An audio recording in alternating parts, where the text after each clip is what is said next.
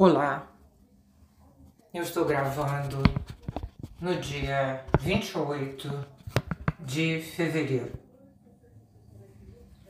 A lua cheia do ciclo que está se encerrando mobilizou o eclipse da lua de novembro de 2021. Havíamos comentado nessa lua cheia que estávamos no clímax da crise de autoridade e legitimidade, em função das ameaças do Vladimir Putin, e que não era bom que tudo dependesse, quer dizer, numa lua cheia de leão, de um homem como Vladimir Putin. E ocorreu a invasão da Ucrânia na lua minguante. A lua nova dá início a um novo ciclo, porém, também mobiliza, por quadratura, desta vez, o eclipse do Sol de 4 de dezembro de 2021, em 12 graus de Sagitário. Ao encontrar o Sol em 12 graus de Peixes, no dia 2 de março, às 14 horas e 36 minutos de Brasília, a lua nova ocorre junto a Júpiter, no grau 14. E isso promove ânimo, mas pode trazer grandes expectativas. O novo ciclo lunar marca o começo da conjunção Júpiter-Netuno, que na verdade só ocorrerá no aspecto exato em 12 de abril.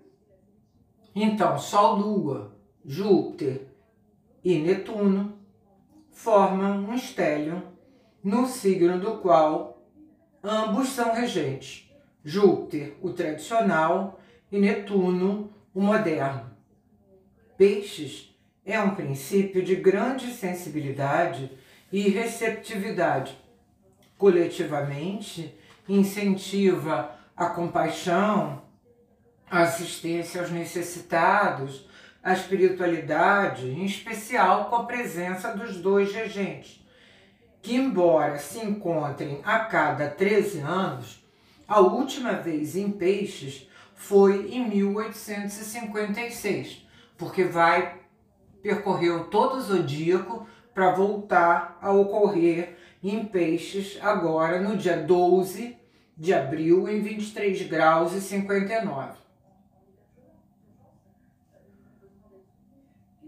Ainda mais ressaltada pelo signo de Peixes, a conjunção Júpiter-Netuno, em seu contexto idealista e humanitário, também é inflacionário, inclusive em termos econômicos. Essa conjunção promove grandes esperanças que podem levar a enganos e desilusões caso a realidade deixe de ser considerada.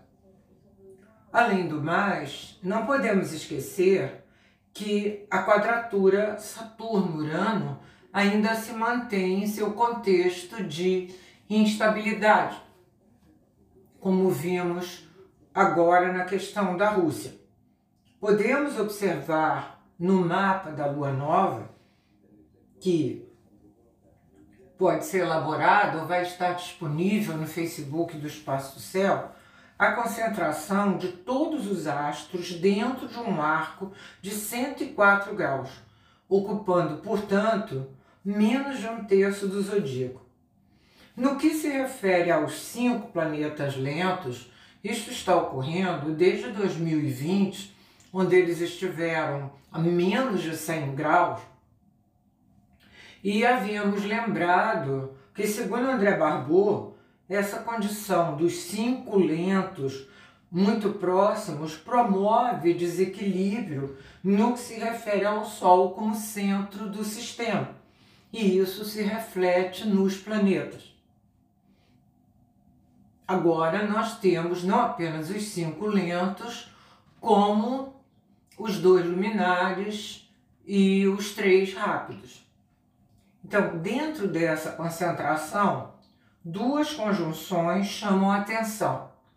A primeira é uma conjunção tríplice de Vênus e Marte junto a Plutão, e Vênus e Marte estão juntos desde 16 de fevereiro, em função do movimento lento de Vênus que retrogradou e voltou ao movimento direto. E essa conjunção, em especial, atualmente Vênus ainda está atrás de Marte, Marte, que está junto a Plutão, promove grande força, que não deve ser imposta, como está acontecendo com relação à Rússia. Essa conjunção de Vênus e Marte e Plutão está em trígono com o nó do norte e sextil a Netuno, que esperamos possa ajudar pelo menos um pouco. De qualquer modo, nós vamos ter no dia 6 de março a entrada de Vênus e Marte no grau zero de Aquário. Esse grau que ficou marcado pela conjunção de Júpiter e Saturno em 21 de dezembro de 2020, é um grau de mutação. E a partir daí, Vênus passará à frente de Marte.